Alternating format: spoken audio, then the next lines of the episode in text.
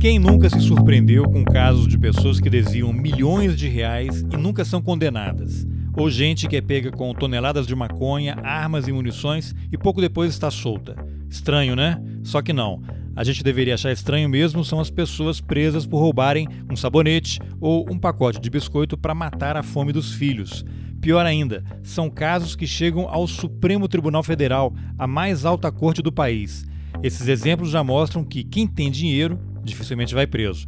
Quem não tem, que se vire. Por isso, é importante destacar o trabalho da Defensoria Pública Federal. Sobre isso, eu converso com o Defensor Público Federal, Gustavo Ribeiro. Eu sou Carlos Alberto Júnior e esse é o Roteirices. Vamos nessa! Gustavo de Almeida Ribeiro, obrigado pela presença aqui. Para quem está acompanhando o Roteirices pelo canal no YouTube, Gustavo é defensor público federal e publicações dele começaram a aparecer na, no meu Twitter coisas muito interessantes, de temas bastante relevantes que a gente precisa entender para conhecer um pouco mais da justiça e os direitos que as pessoas têm.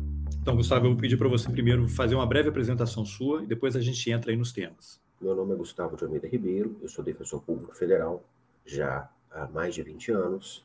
É, atualmente atuo com exclusividade pela Defensoria Pública da União perante o Supremo Tribunal Federal coordena um grupo de oito defensores que atuam pela DPU nas causas da instituição que chegam ao Supremo Tribunal Federal, dos mais diversos temas, muitos deles de matéria penal, mas não exclusivamente. E esse é meu trabalho, é que a gente leva até a última instância as causas das pessoas mais necessitadas. Tá, então vamos começar pelo começo e uma pergunta que aparentemente é óbvia, mas às vezes a gente precisa explicar o óbvio, né? O que, que é a defensoria pública? Quem é essa figura do defensor público? O que, que ele faz e quem é que tem direito a ela? A gente está acostumado a ouvir assim que são pessoas muito pobres, né? Que não tem como contratar um advogado, que geralmente são caros, que recorrem à defensoria. Mas muita gente às vezes nem sabe que existe a defensoria, não sabe que tem esse direito e acaba sendo condenado à revelia ou porque não tem uma defesa adequada. Então, Explica um pouquinho, qualquer pessoa tem direito ou é só quem não tem recursos para contratar um advogado? E aí, a partir daí, a gente vai entrar em alguns dos temas aí que você tem acompanhado e divulgado. Certo. A Defensoria Pública é uma instituição prevista na Constituição Federal que tem como objetivo atender, orientar em juízo, ou seja, na justiça e fora dela, pessoas carentes, pessoas vulneráveis de um modo geral. Às vezes a carência vai além da questão só econômica, financeira, mas pessoas vulneráveis, pessoas carentes, sobre os seus direitos. De, dentro dessa orientação estão defesas criminais, defesas de outros tipos de causa, também fora da matéria penal, que são feitas, que são cuidadas pela Defensoria Pública em todas as instâncias da Justiça. Também, fora da Justiça, há uma orientação por parte dos defensores, muitas vezes, dos direitos das pessoas que procuram a instituição. Às vezes as questões são resolvidas extrajudicialmente, por mera orientação ou ainda por acordos, e esse trabalho também é feito pela defensoria. Como se fosse uma conciliação de, entre as partes. Exato, às vezes pode ser conciliação, às vezes a falta de instrução, de, de conhecimento da própria parte que procura a defensoria faz com que ela não tenha conseguido o acesso àquilo que ela precisava antes. Então, às vezes, a mera orientação, a mera, o mero cuidado de se ler, se explicar se basta para resolver a questão. Isso acontece muitas vezes com matéria, por exemplo, que é muito ligada à Defensoria da União, a DPU, com a matéria previdenciária. Muitas vezes a pessoa acha que tem um direito, e às vezes tem mesmo, mas não sabe aquilo que precisa apresentar, aquilo que precisa é, ser feito para conseguir.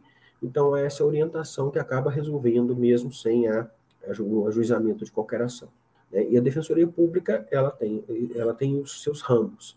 A Defensoria Pública da União, a que eu pertenço, que eu sou membro, ela atua na Justiça da União, a Justiça Federal Comum, a Justiça Militar da União, a Justiça do Trabalho, a Justiça Eleitoral e as defensorias estaduais são ligadas aos estados e atuam na, no, na justiça dos respectivos estados. E em quais matérias? Nas matérias que chegam ali que têm relação com o trabalho, há uma, há, com, com a atuação da instituição. Há uma gama muito grande de, de atuação, de demandas, tanto individuais, ou seja, de uma pessoa especificamente, quanto coletivas, muitas vezes envolvendo grupos de pessoas, como indígenas ou quilombolas. Então, há esses dois tipos de ação.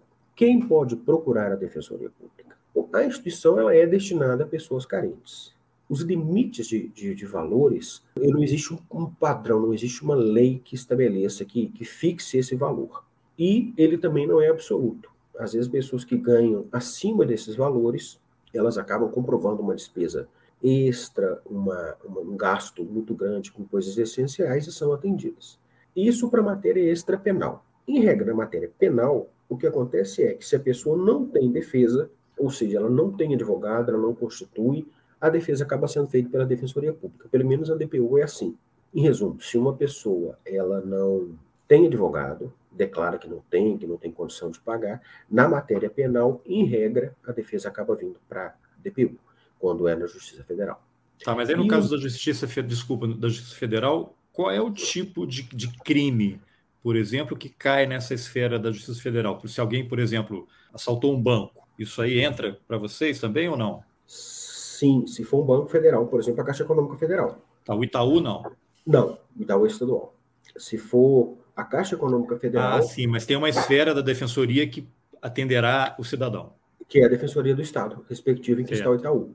Então, se houver, por exemplo, no seu exemplo, um roubo contra o Itaú e for em Brasília, a Defensoria do Distrito Federal vai atender essas pessoas. Se for já contra a Caixa Econômica, é a Defensoria Pública da União, porque é uma empresa pública federal. Então, aquela quadrilha que assaltou o Banco Central, por exemplo, se eles eventualmente alegarem aí que não tem recursos para pagar advogado, a equipe da Defensoria Pública vai defendê-los. Exatamente. E não é raro, aliás, que em alguns desses casos rumorosos, mesmo que não sejam os, vamos dizer assim, os, os chamados líderes, algumas pessoas acabem vindo para a defensoria pública. Isso não é, isso não é incomum de forma alguma. Às vezes a gente vê alguma notícia de, de um grande roubo ou de um grande golpe, é, é, alguma fraude. Não é raro que pessoas que tenham participado, mas tenham um papel pequeno, menor, sejam pessoas com poucas condições, venham para a Defensoria Pública. Isso é, isso é bastante comum. E é um direito delas. Sim, sem dúvida. E é o que eu falei, no, no criminal, é, se a pessoa não constitui advogado, acaba vindo para a Defensoria Pública porque ela não pode ficar em defesa. Então, a questão do valor que a pessoa recebe, da renda da pessoa, ela acaba tendo muito mais relevância na matéria extrapenal do que na matéria penal. Entendi. A gente não vai ficar discutindo, por exemplo, matéria extrapenal, ou seja, na matéria civil, o financiamento de um carro importado. Não tem relação, isso não, esse tipo de coisa não tem relação com a defensoria. Agora, muitas vezes, coisas que acontecem demais, tema muito comum na defensoria, sistema financeiro de habitação, que é casa, mas é a pessoa que financiou, que não está conseguindo pagar, que corre o risco de, de perder sua, sua moradia. Principalmente no passado, né? Que a, a pessoa Sim. pagava durante 30 anos, Isso. quando terminava o prazo, ela continuava devendo duas casas, em vez de Exa uma só. Exatamente. Esse tipo de situação é muito comum, e aí sim, vem para a defensoria. Agora, quando é uma pessoa com uma condição socioeconômica muito elevada, na matéria extra penal, a gente não costuma atender. Como eu falei, há situações excepcionais, há questões envolvendo muitas vezes grupos vulneráveis, porque às vezes há uma atuação coletiva. Dar um exemplo aqui, rápido.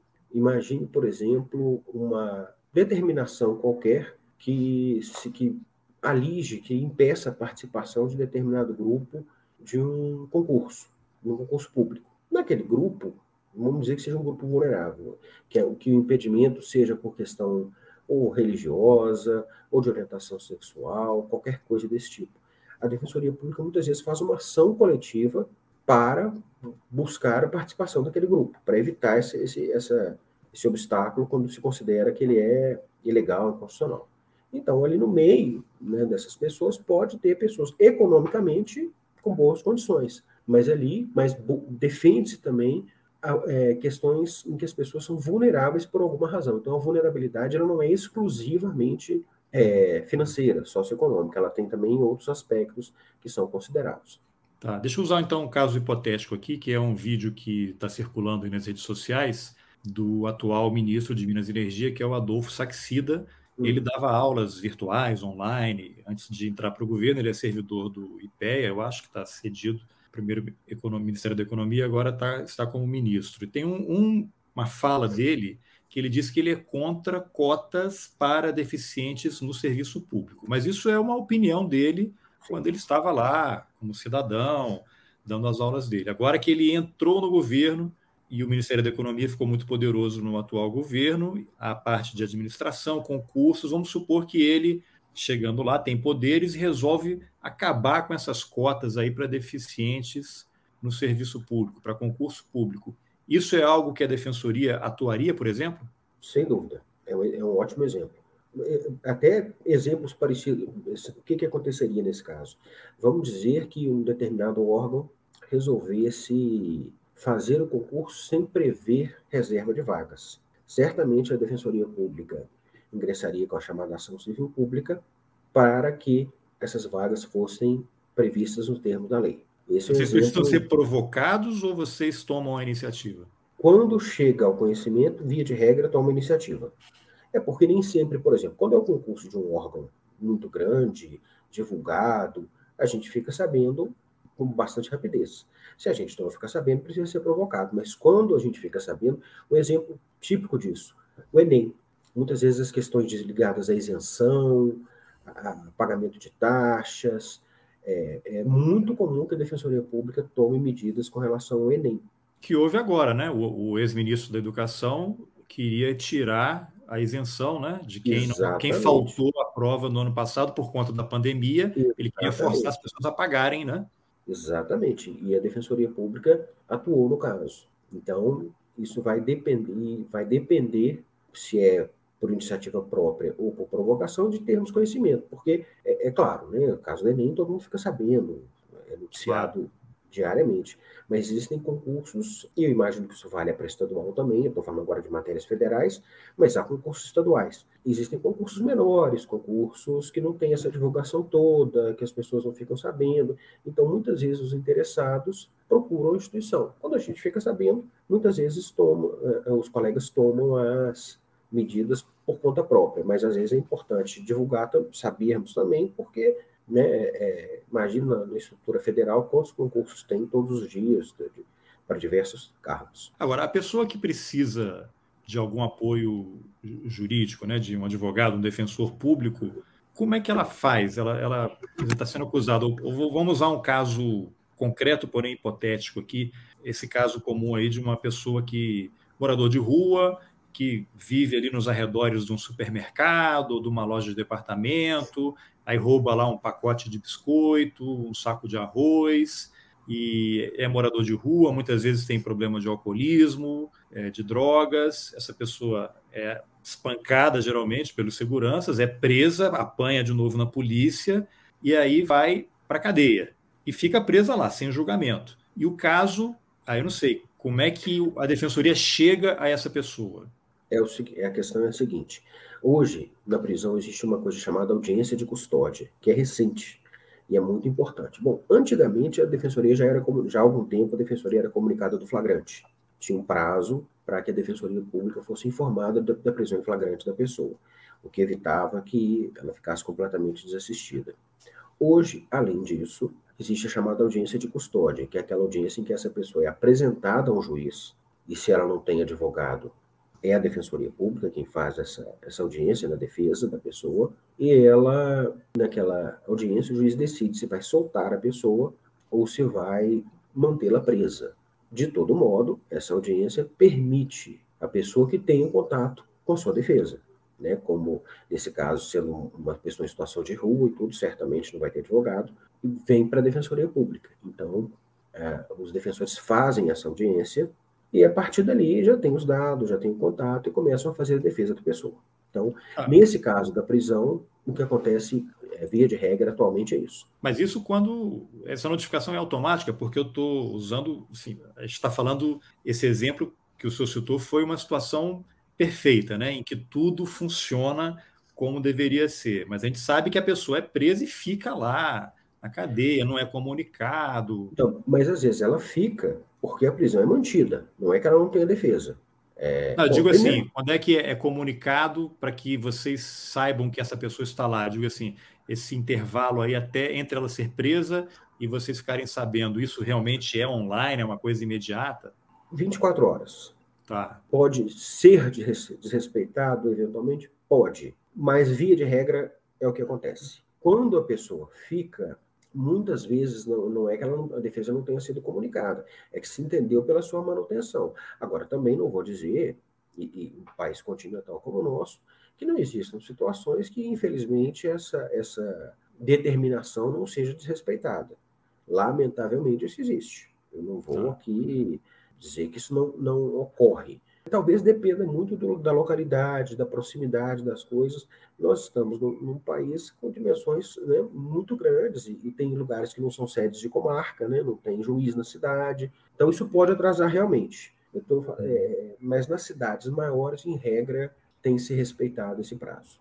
Tá. Gustavo, você mencionou aí a questão da audiência de custódia, que é algo recente. Eu já ouvi e li que existe, em parte do judiciário, entre os juízes e entre, até entre advogados, uma resistência. Acham que isso aí seria desnecessário, mas aí você entra naquela mentalidade que tem que prender, que bandido bom é bandido morto, né? essa criminalização. Existe, vocês têm informação em relação a, a essa audiência de custódia, como é que ela foi recebida? É, isso melhorou ou ainda há resistência entre integrantes desse, os operadores do direito, né, em relação a esse mecanismo?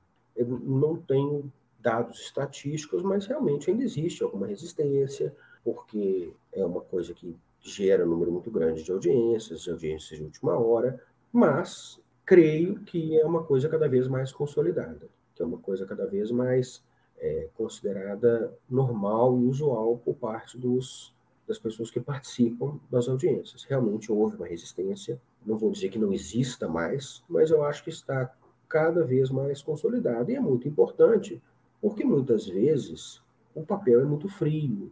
A mera chegada da documentação para o juiz não permite, às vezes, a explicação da situação, não permite que a pessoa exponha a sua situação.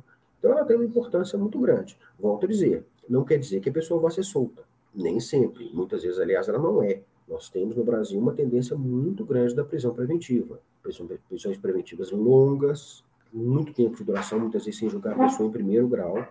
Então, a, a audiência de custódia não garante nada, mas ela dá a chance à pessoa, muitas vezes até de contar algum tipo de, de, de violência que ela tenha sido, de que ela tenha sido vítima, ou de pressão, ou do que aconteceu ali na hora. Então, sim, existe uma certa resistência, acho que ela tem diminuído, e particularmente acho que é um caminho que não vai ter, espero, regressão. Ou seja, que apesar de dos questionamentos, ela vai continuar existindo e considero muito importante para evitar vários tipos de abuso. Tá. Eu queria ouvir a sua opinião sobre prisão em segunda instância, porque eu fiz uma entrevista recentemente com o Lênio Streck, que é um jurista lá do Rio Grande do Sul, Sim, e ele estava comentando comigo: um país como o Brasil, em que é tão fácil as pessoas serem presas, você ter essa figura da prisão em segunda instância é uma barbaridade, porque ela só vai punir os mesmos de sempre, né? os negros, os pobres. E ele estava comentando, assim, estupefato, né? como é que os advogados saíam das faculdades de direito, e ele citou uma pesquisa que eu não vou me lembrar qual era agora, em que mais de 60% dos advogados eles eram a favor da prisão em segunda instância. Né? Como é que, qual é a sua opinião em relação à, à prisão de segunda instância? E ele até falou, as faculdades de direito estão formando pessoas de extrema direita. Eu até brinquei com ele, poxa, mas vocês são acusados aí de serem doutrinadores, né, comunistas, vocês estão falhando vergonhosamente, né? Porque o cara faz a faculdade, vocês ficam doutrinando eles para o comunismo, o cara sai pensando desse jeito. Mas aí eu queria ouvir a tua opinião sobre a prisão de segunda instância. Eu sei que não há um entendimento, é um tema super complexo, né? Então seria um pouco ouvir a sua opinião realmente. Bom, a defensoria até participou dessas, dessas discussões todas no STF, né, na, sobre a questão da prisão em segunda instância. Me, me parece, com respeito aos entendimentos contrários, que a Constituição é bastante clara ao dizer que, que a pessoa só é culpada após o trânsito em julgado. E que enquanto não há trânsito em julgado, a pessoa não é culpada. O que pode acontecer, e infelizmente acontece em excesso no Brasil, é a chamada prisão cautelar. Ou seja, aquela prisão que não significa uma condenação, que significa que a pessoa precisa ficar presa por alguma situação do processo. Ou seja, ela tentou fugir, ela ameaçou testemunha, ela começou a esconder provas, então é uma prisão cautelar. Diferente é a prisão de execução da pena. Essa, eu concordo que ela só deva ser implementada quando já houve um trânsito julgado. Ou seja, a pessoa foi definitivamente condenada. Nós, a Defensoria Pública, participamos dessa discussão. Levamos diversos casos e exemplos em que a prisão, muitas vezes, imposta, depois acabou tendo um resultado mais favorável, porque, ao contrário do que se pensa, não é só a absolvição que torna a prisão antecipada excessiva. Às vezes, por exemplo, a pessoa é condenada e o regime é mantida a condenação nos tribunais superiores, é, após a segunda instância, mas o regime de pena é abrandado, é melhorado, ou seja, a pessoa consegue a pena é reduzida em alguns anos e a pena sai do regime fechado para o semiaberto. Ou a, uma pena de prisão se transforma em restritiva de direitos. Então, a, a, a execução da pena em segundo grau, ela faz com que uma pessoa que ainda não teve uma decisão condenatória transitada em julgado seja previamente considerada culpada. O que me parece contrário ao que estabelece a Constituição. E, como, e volto a dizer, não são raros os casos em que a gente consegue melhorar essa situação da pessoa nos tribunais superiores. O que acontece, infelizmente, é que, como você chamou atenção, muitas dessas pessoas, no caso da Defensoria Pública, são presas preventivamente. Então, para essas, nem adianta a discussão da pena da prisão em segundo grau, porque elas já estão presas, às vezes, desde o fato. Não são raros, a gente vê isso com alguma frequência, pessoas que ficaram anos presas e que depois a condenação, sequer foram condenadas, isso acontece, foram absolvidas após anos de prisão cautelar, ou foram condenadas a pena restritiva de direito e já cumpriram anos e anos de prisão cautelar. Então, além da prisão em segundo grau, é, é, além da questão da prisão em segundo grau ser uma prisão de quem não foi condenado ainda, já há um excesso de, principalmente nessa clientela, por assim dizer, para usar essa expressão preferencial do sistema penal do Brasil, infelizmente essas pessoas, na maioria das vezes, já respondem presas o tempo todo. O que não quer dizer que quem não está preso deva ser preso antes do trânsito em julgado. Como eu falei, até porque muitas vezes há uma não só absolvição, mas uma melhoria da situação da pessoa. Ah, deixa eu fazer uma pergunta então que vai. Não vou usar um, um determinado personagem porque vai dar uma treta danada. Não vou nem falar do Lula. Vamos pegar uma pessoa que estava Eduardo Cunha, que é uma pessoa assim que tem, digamos, mais uma, uma certa unanimidade em relação a ele. Ele acabou saindo, né, por conta das decisões do Supremo ali. Esse caso, agora eu não vou lembrar detalhes. Esse caso não havia transitado em julgado ainda, né? Havia sido em segunda instância, ele foi preso e acho que saiu porque o Supremo derrubou lá todas as condenações do Sérgio Moro. Mas esse caso do Eduardo Cunha é um caso em que ele, em tese, ele não deveria ter sido preso naquele momento, ou confundir totalmente a situação. Não, é, são, são duas situações. É, eu não, eu não me lembro exatamente do caso em concreto, eu, assim, porque existem dois tipos, como eu falei. Pode ter uma prisão cautelar, a prisão cautelar. Aí ela... sim, pronto. Não, aí resolveu, aí já explicou. Porque assim, o que, que acontece? Isso realmente existe. É, existe um excesso na utilização dessas prisões cautelares, para mim, indiscutivelmente. É, muitas vezes se utiliza situações comuns para se, se invocar uma gravidade exagerada. Isso existe. Mas existem situações em que a prisão cautelar está fundamentada. Por exemplo, uma pessoa está sendo acusada de determinado crime e começa a ameaçar as testemunhas. Olha, se você for falar o que você sabe, você vai ver, sua família vai sofrer, não sei o quê.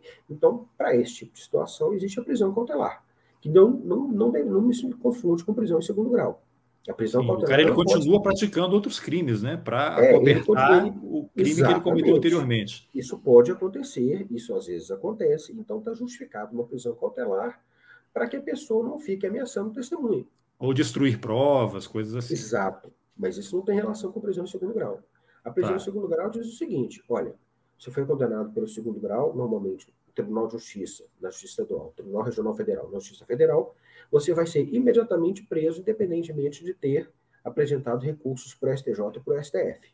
Então, em casos concretos, esse eu confesso que não me lembro exatamente, já tem algum tempo, não me lembro exatamente, são situações distintas, porque no caso da, da prisão em segundo grau é assim: a pessoa responde solta, está solta, foi condenada em primeiro grau, mantida em segundo interpôs um recurso especial. Quando acabou o segundo grau, ela é imediatamente presa, independentemente de qualquer prisão cautelar, porque esse entendimento diz que acabou o segundo grau, acabou. Acabou a instrução, pode ser presa. A prisão preventiva, não. A prisão preventiva, ela pode ser em qualquer momento, mesmo sem condenação, ainda no, primeiro, antes do, do, processo começar até, pode ter. E sem prazo, né? E sem prazo. E sem prazo. Eu conheço casos de preventiva de seis anos, sete anos, Caramba. sem condenação em primeiro grau. E aí, então, o que, que acontece nesse caso? A, a preventiva, ela não, não, tem discussão. A preventiva é considerada constitucional. É, é, então, não tem qualquer discussão se pode ou não pode. Mas aí é da cabeça do juiz, ele que de, decide ali. Exato. E a, e a questão é da pessoa ter dado causa para essa preventiva. Então, são situações distintas. Eu não sei exatamente no caso em concreto, tá. nesse caso específico, por quê? mas a prisão preventiva ela é, é uma situação distinta da condenação em segundo grau. Tá. Agora, uma, uma, fiquei curioso, estava vendo, estava correspondendo aqui pelo WhatsApp, né? E eu vi que a foto, a sua foto lá é uma foto sua no Supremo, né? No plenário, Isso. fazendo uma defesa, e ali apareceu a legenda ali, que é o caso Marco Polo Del Nero versus Romário de Souza, que é o senador. Sim. E você estava na defesa do Romário. Que, que situação Exato. foi aquela? E porque o Romário é um milionário, né? Por que, que, a Defensoria Pública estava defendendo o Romário? Por essa situação, exatamente. Que eu falei anteriormente no começo da nossa conversa. O que, que aconteceu? Ele não constituiu advogado, foi intimado diversas vezes para constituir advogado, e uma pessoa ser processada criminalmente no Brasil sem defesa é considerado nulo. E também, se, se não for. É considerado nulo? Então, se alguém me processar e eu não constituir advogado, o julgamento não vale? Mas aí é que tá. Se isso acontecer, muito provavelmente você vai ser defendido por um defensor público ou por um advogado nativo. E é diferente de condenação à revelia? Não, é, na, na revelia verdade, quando assim, não, não me encontram. Eu não, exatamente. Me acha... Se, se, não te encontrarem, o processo vai ficar suspenso. Então, eu posso, para não pagar advogado, eu posso me recusar a contratar um advogado e a Defensoria Pública vai entrar. No penal, sim no penal e na Defensoria da União acaba acontecendo isso. Curioso, né? Então. É, no penal sim. Por isso, por isso que o caso veio para gente. Né? Ele não constituiu advogado, era uma queixa-crime. Ele, ele deu algum argumento para não constituir advogado? Não, não me lembro. Mas que não simplesmente não respondia às intimações, assim, não, não se explicava. E aí acabou vindo para a DPU fazer a defesa, que foi exitosa, era uma queixa-crime que não foi recebida, e aí o processo acabou. Ah, olha só que curioso. ali, né, é, é, aquela, aquela foto foi tirada do, da TV da Justiça. TV, né? Isso. Isso, é uma foto da TV Justiça. Foi até um, um amigo, um conhecido, que, que viu, uhum. tirou me mandou e falou assim: Ah, te vi na TV Justiça. Não, é legal, achei legal ali. É, mas Agora... já me perguntaram: você conhece, você conversou? Eu falei: não, nunca. O que, com o Romário? É, não, nunca. nunca Foi uma defesa revelia também, ele nunca só pegou os Foi uma defesa pelo que estava nos autos, exato. Olha só. Interessante isso. Nunca conversei, nunca tive qualquer contato. Agora, Gustavo, e esse, eu sei que a defensoria não está no país inteiro, né? Você, você tem ideia de quantos são os defensores, em quantas cidades atuam e se, enfim, diante de tantos casos absurdos que acontecem todos, todos os dias, vocês realizam, por exemplo, mutirões, vão a determinada prisão, vamos lá, todo mundo que está preso aqui, quero ficha de todo mundo, para ver quem é que está com prisão preventiva. Você citou um caso aí de seis anos e tal. Vocês fazem esse tipo de trabalho? Sim. Eu não sei quantos são no país, contando federais e estaduais. Federais são aproximadamente 650. Muito pouco, né? Muito pouco, porque nós atuamos em todas as instâncias da, da justiça e atuamos também na justiça militar, porque quando se fala, a gente tem uma atuação muito grande na justiça militar, que assim, não tem tantos processos, mas quase todos que existem são nossos. A maioria dos acusados na justiça militar é, de, de, soldados, cabos, é, é, jovens fazendo serviço militar obrigatório. Então, estadual, eu não me lembro o número, sei que varia muito de estado para estado. Por exemplo, varia no sentido de que alguns estados, como o Rio de Janeiro, têm defensoria em quase todas as comarcas, se não em todas. Outros têm defensoria em duas, três comarcas, quatro ou cinco. Então, no caso das defensorias estaduais, varia demais de acordo com os estados da federação não só o número absoluto, mas em quantas comarcas a defensoria está presente. Muitas de, dessas defensorias ainda são muito recentes no país, então ainda tem um número pequeno, né? a DPU mesmo. O primeiro concurso é o meu, a primeira posse do primeiro concurso é o meu, que foi, tomei posse em dezembro de 2001. Estamos crescendo. Ontem mesmo houve posse de mais alguns colegas da DPU. Ontem foi o dia da Defensoria, 19, 19 de maio. E, mas agora somos 650. Estamos presentes em todas as capitais, porque a DPU ela fica mais onde tem Justiça Federal, né? Então, todas as capitais, algumas cidades do interior e nas instâncias superiores. Porque é importante que se dê continuidade também ao trabalho que foi começado. Porque claro. se a gente não atuar no STJ e STF, quando o processo chegar aqui, não tem continuidade. Tá. Então, hoje somos, somos 650, é, não conseguimos, infelizmente, estar em todos os lugares que tem justiça federal, até porque também não basta só o defensor, tem que ter uma certa estrutura, e o orçamento da defensoria ainda é um orçamento limitado. Alguma, algumas questões estruturais ainda são limitadas, como, por exemplo, carreira de apoio servidores. Então, assim, o que, que acontece? Já, não sei, acho que mais ou menos faz parte da pergunta. Existem lugares que não têm defensoria pública, seja federal, seja estadual. Nesses casos, quando o processo está numa cidade assim, o juiz escolhe o chamado advogado dativo, para quem não pode constituir advogado, né, pode pagar por sua conta que é uma pessoa, um advogado da cidade, que faz a defesa da pessoa. Muitos fazem uma defesa muito bem feita. Outros, lamentavelmente, deixam bastante a desejar. E muitas Mas vezes. isso, esse advogado que ele é nomeado pelo juiz, é, é ele é remunerado ou não? Ele, é ele é convocado? É uma verba da própria justiça. Tá. Ele é remunerado não pela pessoa, mas pela justiça. Tá, deve ser seguir a tabela da OAB, alguma coisa assim. Segue uma tabela da Justiça Federal. Por exemplo, no caso da Justiça Federal. Então, existe uma tabela e ele recebe esse valor. E nos casos dos mutirões, quando vocês vão a delegacias, a prisões? Sim, existem esses tipos, de, esses tipos de mutirão, que são feitos muitas vezes com o apoio de várias defensorias públicas. Eu não sei se ainda continua com esse nome, mas durante muito tempo chamou Defensor Sem Fronteiras. Então, por exemplo, é, iam vários defensores de vários estados e da União atender em num presídio que está superlotado no Amazonas. É, ou no Maranhão lá, Pedrinhas, aquele que sempre dá uma confusão danada Isso. lá. E aí começam a analisar essas questões, começam a analisar essas as situações das pessoas que estão ali e fazer os pedidos adequados, fazer os pedidos. E tem que ter uma parceria com a justiça. Tem um juiz que tá, acompanha ali, que integra eventualmente uma força-tarefa, assim, para poder rapidamente. Em certas circunstâncias, em certas circunstâncias, sim. E aí os pedidos são feitos e são analisados pelo juiz da execução. Esse, esse tipo de mutirão é até interessante sua pergunta, porque ele existe em outras áreas também. Por exemplo, a Defensoria Pública da União faz o chamado Defensoria Itinerante, que é uma forma de se tentar amenizar inexistência de defensoria em todos os lugares e até de chegar em lugares que nem teria justiça federal mesmo. Então, por exemplo, o que, que é isso? O que, que é defensoria itinerante? Né? Agora tem, que, tem até que saber como vai ficar isso pós-pandemia. Mas a defensoria, por exemplo, é, são situações comuns. Viam, é, às vezes, só a defensoria, às vezes a defensoria junto com, com procuradores do INSS, com juízes, fazer atendimentos para a população ribeirinha, na Amazônia, para evitar os deslocamentos de quilômetros e quilômetros. Então, muitas vezes até é, é esses funcionários da DPU, do INSS, eram até levados por barcos da Marinha. É, tenho, então, é, é, havia também esses mutirões, não só na área penal, mas também nessa, nessas outras áreas, por exemplo, previdenciária, né, para dar acesso a essas pessoas que estão distantes dos centros,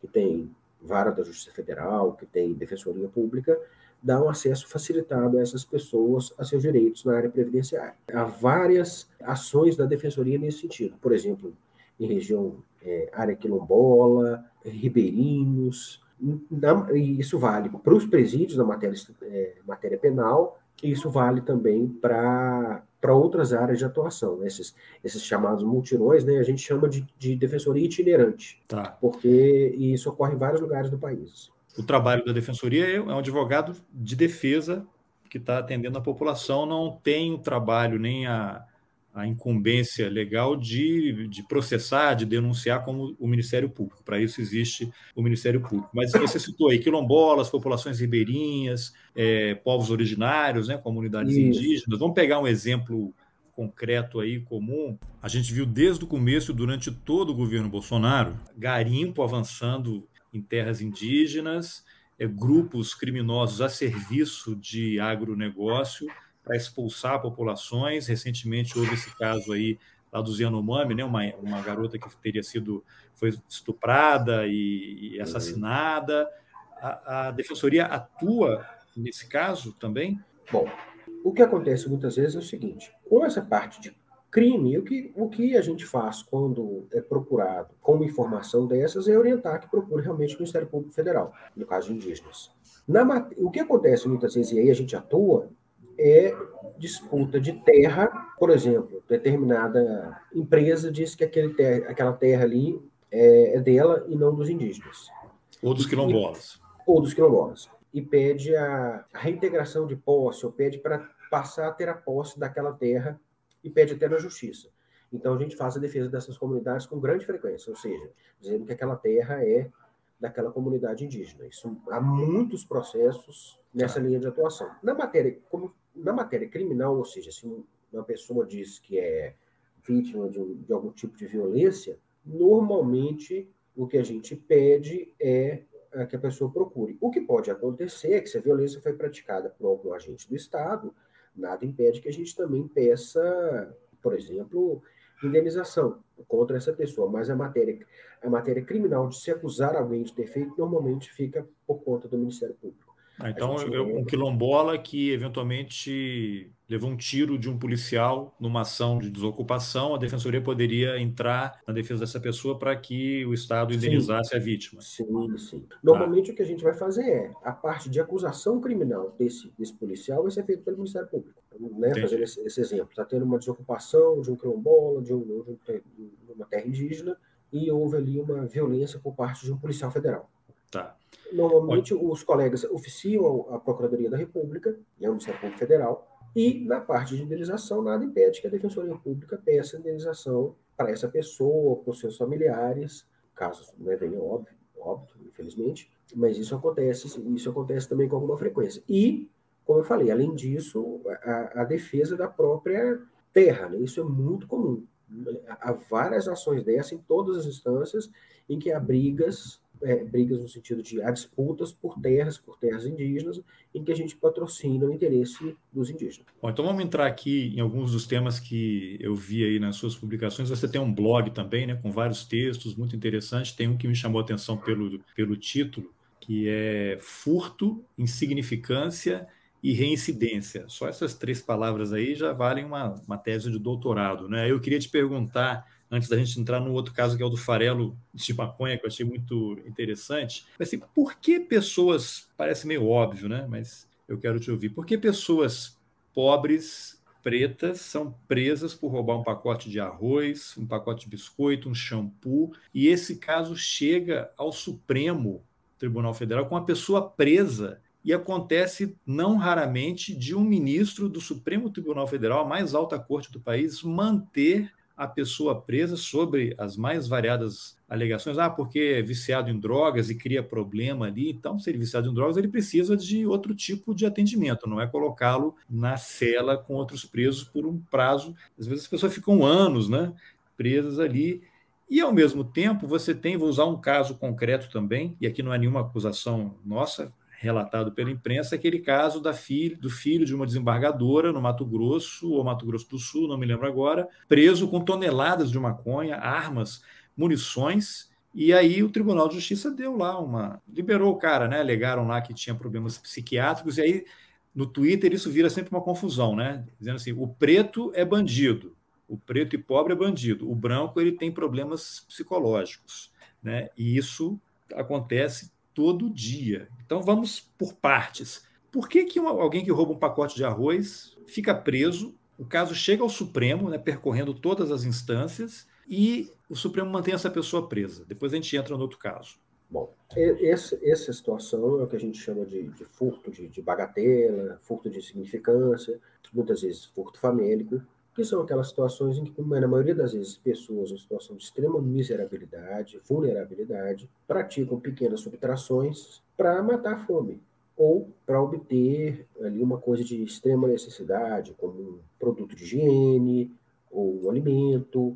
Muitas vezes para os filhos também, né? Para os filhos, é, um par de chinelos. Então, essas pessoas praticam muitas vezes essa, essas pequenos, esses pequenos furtos, essas estão não raras vezes em situação de rua ou em situação de extrema miséria, e muitas vezes essa, essa situação é reiterada. Assim, a pessoa pratica mais de uma vez porque a fome ou a necessidade não vão embora de uma vez e uma vez só e o problema da pessoa está resolvido. O que acontece, infelizmente, é quem dá um entendimento por parte de quem julga de que não importa. Essas situações, essas condições, não importam. Havendo um furto, havendo uma subtração, pouco importa a situação, a condição da pessoa e o valor daquele que foi subtraído, e muitas vezes até nem subtraído, tentado, porque cada vez mais os supermercados brasileiros têm sistemas de segurança altamente eficientes, em que há um monitoramento é, contínuo de todas as coisas que estão acontecendo. Então é muito comum que essas pessoas não consigam passar da linha do caixa sem serem abordadas por segurança. Mas há um entendimento, muitos julgadores ainda, de que não existe esse princípio, ou de que furtou azar, não importa, é, eu já vi entrevistas nesse sentido. Não, o código, né, entrevista dizendo o seguinte, aspas, não, o código penal diz subtrair para si ou para outro em coisa ali é móvel. Não faz restrição se for um par de chinelos, um pacote de biscoitos, um pacote de fraldas. Ponto. E, lamentavelmente, quando a, a, a, defesa perde, né, na maioria das vezes patrocinada por defensoria, mas às vezes até por advogados que, que querem ajudar, que fazem algumas ações de forma gratuita, de forma em colaboração com a pessoa.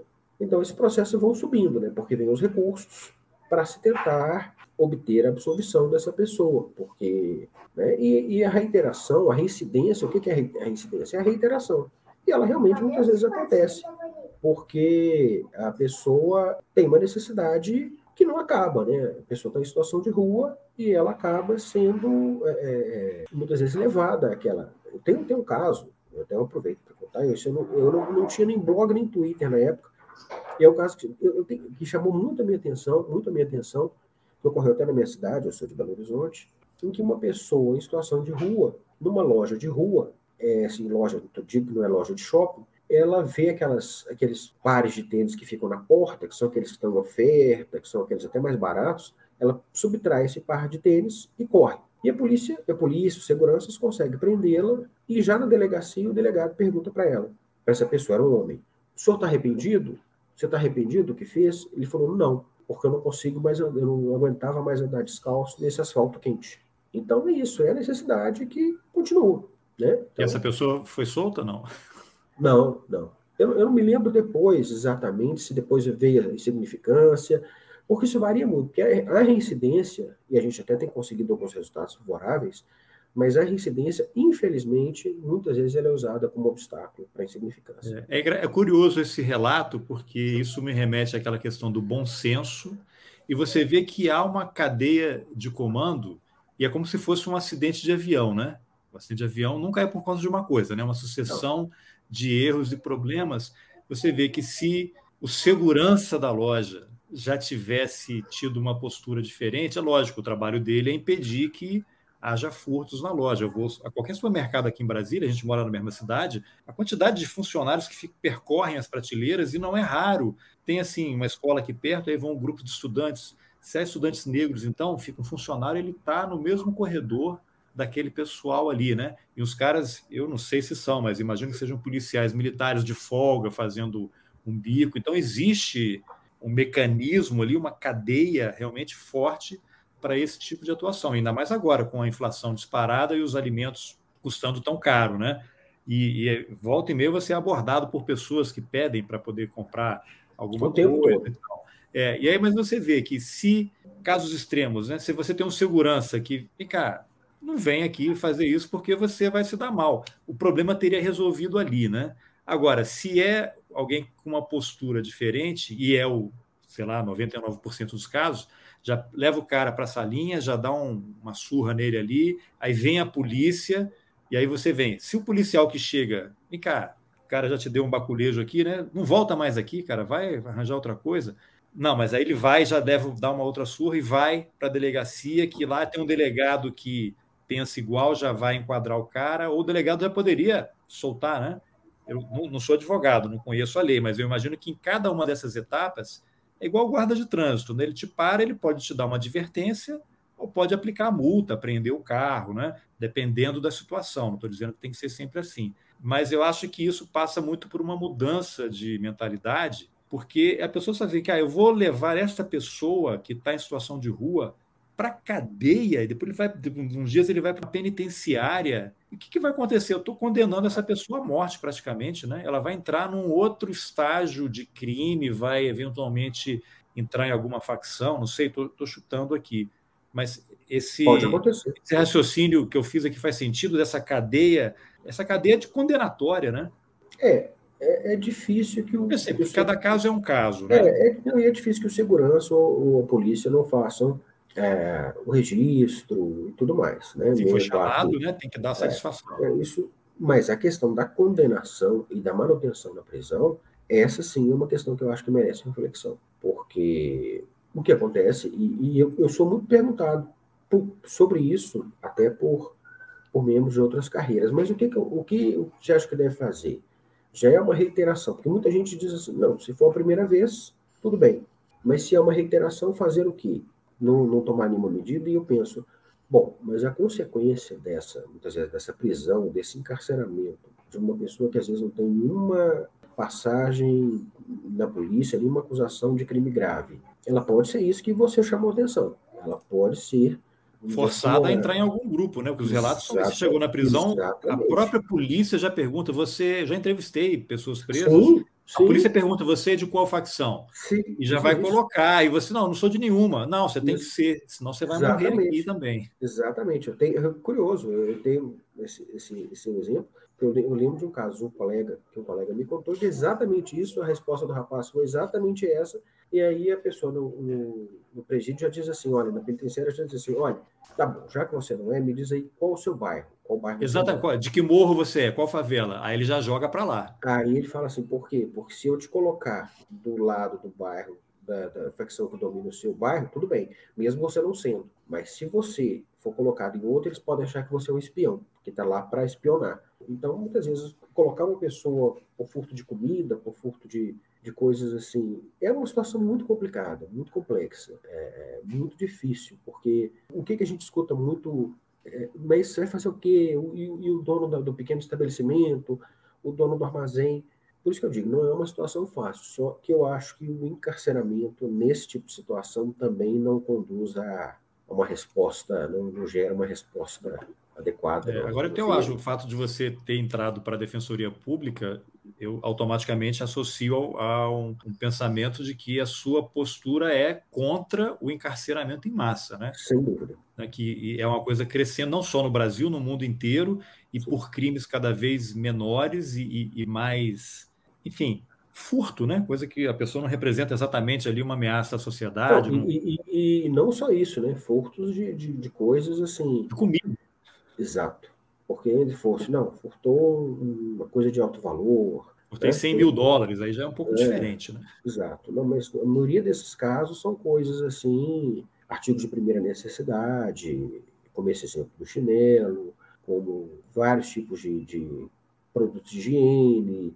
É muito comum, eu costumo dizer isso, é muito comum quando é mulher, quando a, a autora do furto é mulher, além de coisas para filhos, muitas vezes, produtos de higiene, que são caros. Né? Então, por exemplo, é, produtos de higiene feminina, fralda para filho. Então, é muito comum quando a, a acusada desses furtos é uma mulher.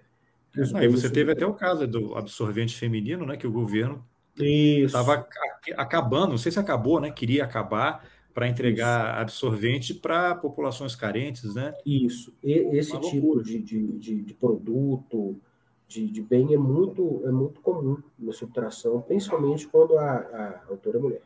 É, é desodorante, é. Agora, são produtos que dão um mínimo de dignidade né, para a pessoa. Agora, quando esse caso chega ao Supremo, que já é um absurdo, né? Aí o ministro Supremo mantém, e aí eu acho que você já respondeu de certa forma, mas eu preciso ouvi-lo sobre a figura desse ministro do Supremo, né? É um ministro do Supremo que está seguindo aquela famosa frase, a letra fria da lei. Não, reincidiu, a lei diz isso, mantém preso até ter o julgamento, sei lá o que acontecer. É isso, basicamente. Sim, é, não. muitas vezes até a pessoa já foi condenada. O que a gente pede, quando se pede para aplicar essa insignificância, é para se anular essa condenação. Você viu uma prisão que de dois anos, um ano? Há, às vezes, dependendo, dependendo da situação, até mais. Porque o furto qualificado, por exemplo, Ele tem uma pena Aumenta a pena. de dois anos. E o que é o furto qualificado? Porque às vezes quando a gente fala assim, furto qualificado, parece que é uma coisa assim, uma multidão. Não, duas pessoas qualificam o furto. Então, para te dar um exemplo, se duas pessoas, casos também que eu já peguei, duas pessoas passando numa cidade do interior que tem muros mais baixos, não tem grandes grades, vem ali uma calça jeans pendurada no varal e subtraem aquela calça jeans, o furto foi qualificado. Por quê? Porque tinha duas pessoas. Só isso. Aí, e a pena quase, mínima... Se tivesse mais, mais duas, seria uma quadrilha já. Perigoso ter esse tipo de acusação, mas nem, é de mais difícil. Mas essa qualifi... Ah, mas a qualificadora. É, é quando é mais de uma pessoa. Quando é mais de uma pessoa, já, já qualifica o furto. Então, esse exemplo que eu dei, e é comum isso acontecer, duas pessoas que subtraiam uma calça jeans, um par de calças pendurado no, no varal, furto qualificado. Porque se você está sozinho, se, de repente foi um impulso, estou precisando e tal. Com dois, um pode falar, não, não vai fazer isso. Tá... É, talvez seja isso. Mas assim, é, eu estou dizendo isso para mostrar o seguinte: nesse exemplo, se for uma pessoa, a pena mínima é um ano. Se forem duas, a pena mínima é dois. Dobra, são dois anos, né? Então, Parece. dobra a, a, a pena mínima. E aí, se a pessoa tiver, por exemplo, uma reincidência, já aumenta mais um pouco. Então, às vezes, você vai. É, é, é comum eu ver penas de casos completamente bobos de dois, três anos. Ah, mas tem progressão, tem. Tem, mas mesmo assim, se nós pararmos para pensar uma pena de dois anos e pouco, três anos, por um furto de, um, de calça, de, de alimento, isso acontece. Como eu dei, é, é esse exemplo que eu dei. Basta jogar a pessoa numa prisão, né? Basta ter duas pessoas que já viram qualificado, que já dobra, porque a pena do furto simples é de 1 a 4. A ah. pena do furto qualificado, 2 a 8. A dobra.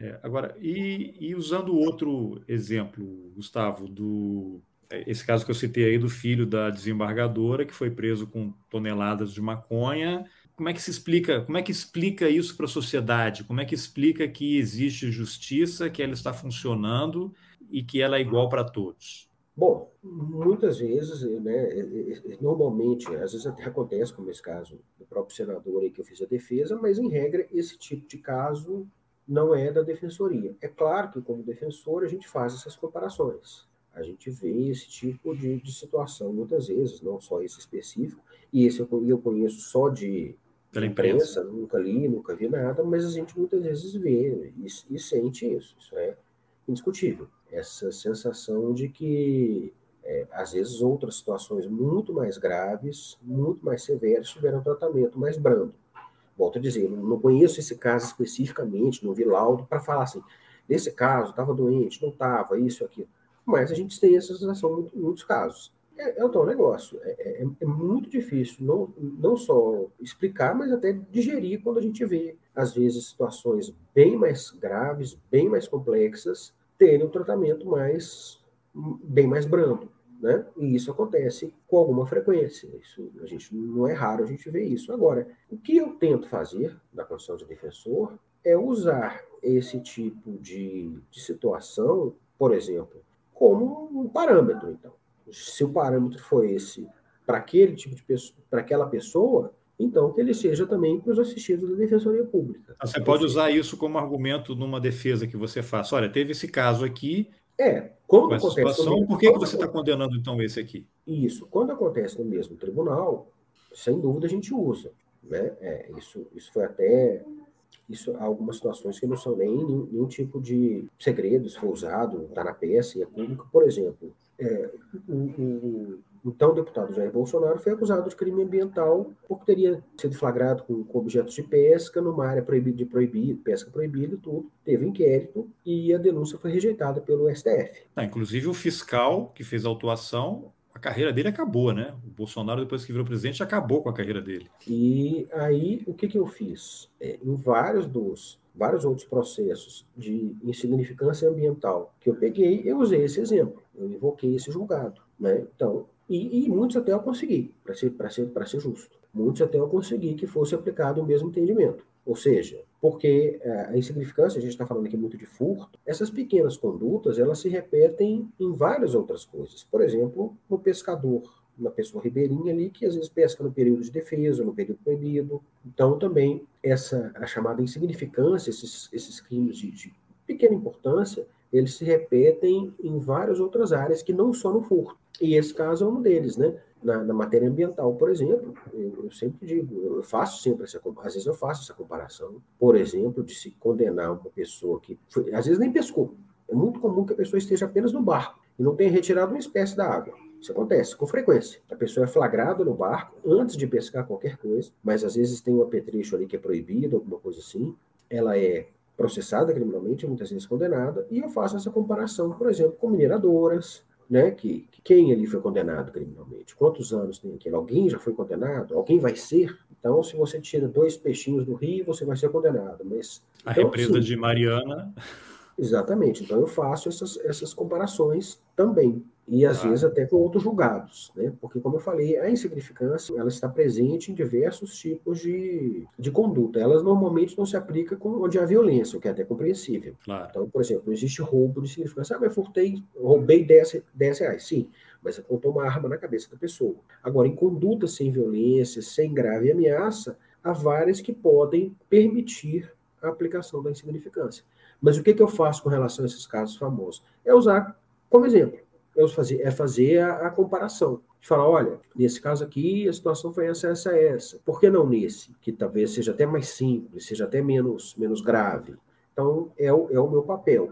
É, o outro eu vejo mais como cidadão, até porque muitas vezes eu também não tenho nem tanto contato com o que aconteceu. Porque as, né, pode ter alguma situação específica claro. que justifique. Mas muitas das vezes, quando eu vejo que a, que a questão jurídica é a mesma, uhum. o que eu procuro fazer é usar aquele entendimento mais favorável para quem eu estou defendendo. Ah, então vamos usar aqui um último exemplo aqui para a gente caminhar para o final. O que foi esse caso do farelo de maconha? Eu vi que era um caso de um militar e você mencionou aí que vocês também atuam, né, com Sim. na defesa de militares. É, aí tinha uma foto, saiu matéria aí em alguns sites, né? Farelo de maconha, e aí não foi nem pesado. Dá um resumo desse caso aí e fala que parece uma coisa kafkiana, né? É, é, é o seguinte, a, a, a, justiça militar tem um entendimento muito rigoroso com relação a, a principalmente as pessoas que estão em serviço militar obrigatório, tudo que são flagrados com pequenas quantidades de maconha. Não é o caso é. daquele cara que levou não sei não, quantos quilos de cocaína no avião, né? E foi preso na Espanha. Aí, é outra história e tudo mais. Mas a gente tem com frequência, a gente tem uma atuação bem grande na justiça militar, e a gente tem com frequência esse tipo de situação. De pessoas que são flagradas, às vezes, com resquícios de, de, de maconha. E na justiça militar, ao contrário do que acontece na justiça comum, a, o artigo 28 da, da Justiça Comum, ele sequer prevê pena de prisão e tudo mais. Na Justiça Militar, não. Ele ainda prevê o artigo que lida com isso no Código Penal Militar ainda prevê pena de prisão, é uma situação mais antiga do que a lei de drogas, que nesse aspecto, quanto ao uso, pelo menos, houve uma modernização do entendimento, por assim dizer. E, nesse caso específico, o, eles fizeram uma revista no, nesse rapaz, viraram a mochila dele e tinha uns farelos, que é aquilo que aparece na, na foto, uma luva de látex com né, alguns farelos, algumas, sabe-se lá, quantidade daquilo, e ele foi acusado de posse de, de droga em ambiente militar. E de fato era farelo de maconha. Era. Não, isso aí eh, parece que isso não está nem em discussão. A discussão é, é uma quantidade completamente imprestável para qualquer coisa.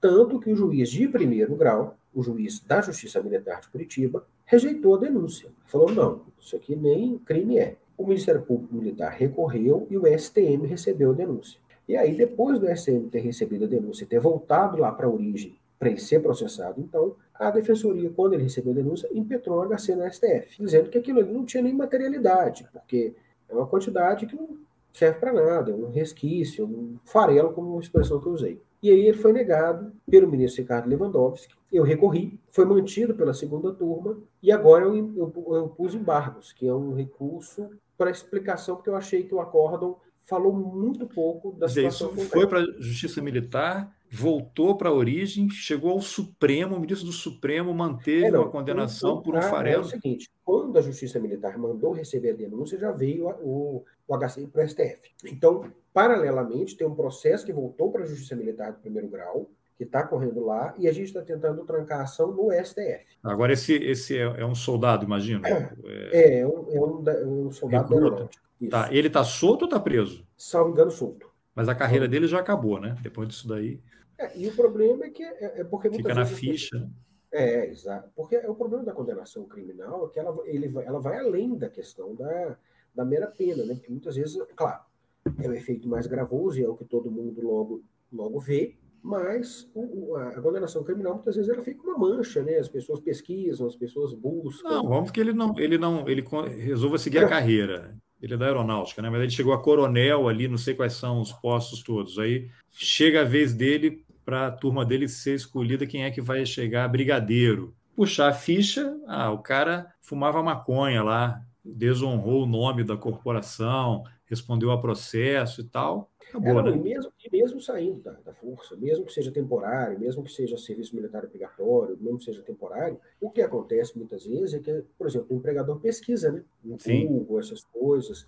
Então acaba, acaba mesmo para quem é tão somente nesses casos, serviço militar obrigatório ali de, de período mesmo que, que é está ali servindo a força pelo, né, por 18 anos e tudo, aquilo fica, né? E, e, aquilo depois é muitas vezes buscado por quem vai dar emprego, por quem vai, né? Então acaba criando um registro né, de internet que ninguém nunca mais apaga. Mas nesse caso, o processo voltou para primeiro grau, vai, vai ocorrer o processo, o que a gente queria era trancar a ação penal. Então agora tá sendo, estão sendo julgados embargos no STF, que eu acho que vão ser rejeitados também, e aí ele vai ser processado em primeiro grau, vamos ver o que, que vai acontecer, se ele vai ser condenado ou não. Né? Então ainda está. Grafiquiano, realmente. É, mas é, isso é bem comum. Assim, são, são vários os casos em que a gente pega, e, na, como eu falei, a maioria das vezes, quantidades ínfimas. Ínfimas. Mas assim, que muitas vezes não chega a um grão. Não é Gustavo, comum, não. Para a gente encerrar aqui, eu queria que você desse um. fizesse um, aí um comentário final quem é, onde é que as pessoas encontram a defensoria? Onde é que as pessoas podem procurar? Quem não conhece, não sabe que tem direito, como é que elas devem proceder e deixar uma reflexão final sua e também sobre o trabalho da defensoria, da importância desse tipo de trabalho? Bom, a defensoria pública da União, como eu falei, ela está em todas as capitais, em várias cidades do interior, nas cidades maiores. Aqui em Brasília, ela estamos até mudando de prédio recentemente, mas ela fica ali no prédio, vai passar agora a funcionar ali no prédio da CNN, ali no, no eixo monumental. O atendimento é feito por ali, mas há outros canais também, aplicativos, formas de contato. Tem o próprio site da instituição que pode ser acessado e com essas informações. O, o endereço, né, as cidades, cada cidade que tem sua defensoria tem o seu endereço, não sei. Né? Muitas vezes também na própria justiça quando a pessoa tem algum problema, já informam. Quando é matéria criminal, por exemplo, é já muitas vezes o próprio oficial já avisa que a pessoa, se não tem condição de ter um advogado, pode procurar a defensoria pública. Muitas vezes já ali tem fornecido o endereço para que a pessoa procure. Isso para federal, para, para os estados, mais ou menos a mesma coisa. As defensorias dos estados têm suas sedes, de varia de estado para estado a presença das defensorias públicas no, interior. Como eu falei, Rio de Janeiro, por exemplo, tem praticamente todas as comarcas, se não em todas. Algumas estão crescendo mais recentemente, tem poucas unidades. E o trabalho que é feito pela Defensoria Pública, seja da União, seja a dos estados, é de auxiliar, de orientar e de fazer defesas e propor ações em favor de pessoas que, via de regra, não teriam condições de constituir advogado, de pagar um advogado. Ela, a atuação ela não se limita à matéria penal, ela, a gente acaba sendo muito conhecido pela matéria penal, mas não é exclusivo, a gente atua também em outras áreas, tanto nós da federal, por exemplo, matéria previdenciária federal, extra, é, matéria é, também ligada à moradia, Minha Casa Minha Vida, Enem, essas questões agora do auxílio emergencial, a gente teve uma atuação muito grande né, durante esse período de pandemia. A estadual, mesma coisa, a estadual também tem uma atuação muito forte em questões envolvendo família, que, que correm na justiça estadual, que tramitam na justiça estadual, né, questões envolvendo aí pedidos de alimentos, separação, outras coisas relacionadas ao direito do consumidor, além também da matéria penal, que é muito comum. E a defensoria, a defensoria pública ela tem importância porque ela possibilita que essas pessoas acessem seus direitos e conheçam, né? Porque muitas vezes, e eu percebo isso até, não estou mais atuando em primeiro grau, mas muitas vezes é nítido que a pessoa sequer consegue, muitas vezes, entender o que é está acontecendo na matéria previdenciária, por exemplo, para ficar aqui na área federal. Não é uma matéria fácil, então, às vezes, a pessoa mal sabe o que, é que ela tem que juntar, o que, é que ela tem que conseguir, o que, é que ela tem que procurar. Para obter um benefício previdenciário. Então, esse é o papel de, de, dessa orientação. Né? Nós ainda estamos num país muito desigual em termos de informação, de conhecimento. É, Discutiu-se recentemente, não, posso deixar de lembrar disso, a questão do poder de requisição pela defensoria. O que, que seria isso? O poder da defensoria pedir documentos para órgãos públicos, por exemplo. Isso foi discutido, a PGR entrou com diversas ações sobre isso no STF, questionando esse poder das defensorias, tanto da União quanto dos estados. contra que... esse poder? A PGR não queria? Por quê? Pois é. Achava que era prerrogativa deles? O argumento principal, por assim dizer, é que nós passaríamos a ser super advogados, porque os advogados particulares não podem fazer isso. É argumento até que corria um certo risco de, de não digo prevalecer, mas ter alguns adeptos. Felizmente, nós tivemos uma um apoio muito grande da sociedade civil, de parte da imprensa, que foi mostrando, né, de professores que, que escreveram, que falaram disso em redes sociais, questionando. Porque o que, o que é requisição?